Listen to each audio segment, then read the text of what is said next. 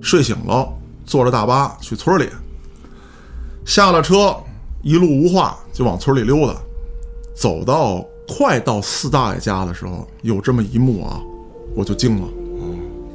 树上挂着好多条狗，我操！大屁股狗是吗？对了，我操！全都挂在树上，全死了。那嘉哥你解恨了吗？我是解恨了，但是你知道那个场面极其诡异！我当时就觉得这事情不对，就往四大爷家走。走到快到四大爷家的时候，就听见这院里吵吵嚷嚷。我这一进去了不得了，两拨人对峙呢。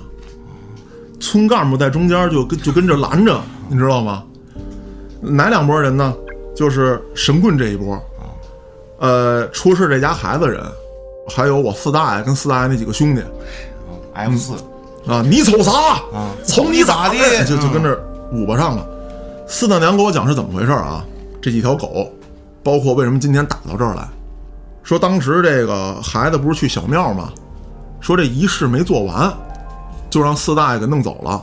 说弄走之后，这神棍就说啊，说这几条狗是这黄鼠狼的他妈的手下啊。说有这么一天，这狗进村报仇来了。说牛逼到什么程度啊？说这一进村，说全村狗不叫了，狗爸爸来了，往屁股再打。我对我我我非洲大美臀，我操！说这狗不叫了，但是我分析啊，说这个事儿是什么呀？